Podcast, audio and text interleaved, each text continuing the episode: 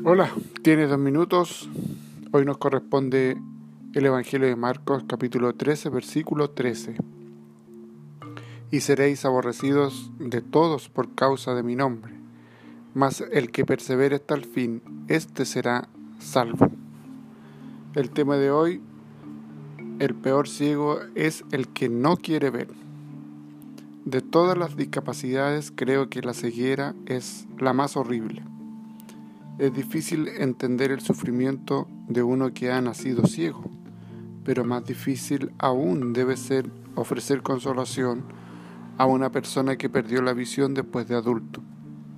¿Cómo sería posible, por ejemplo, explicar a una persona ciega cómo es el rostro de su hijo? ¿O entonces cómo decirle que el cielo es azul?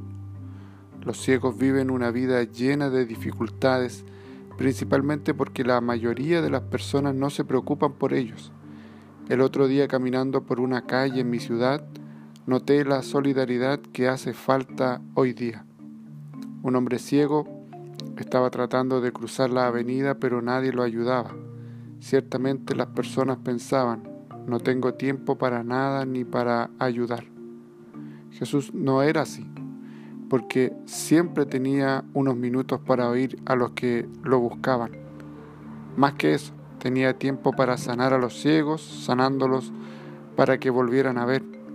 Cristo jamás se rehusó a ayudar.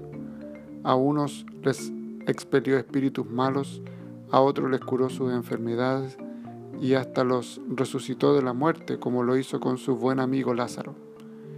El peor ciego es el que no quiere ver, pero la enfermedad más grande es la ceguera espiritual. Por eso le pedimos a Jesucristo que nos haga diferentes y que podamos ver con el corazón. Oremos.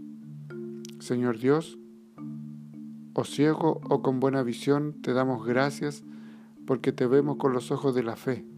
Solamente así podremos ver la luz de la eternidad. En el nombre de Jesús. Amén. Que el Señor te bendiga y gracias por tu tiempo.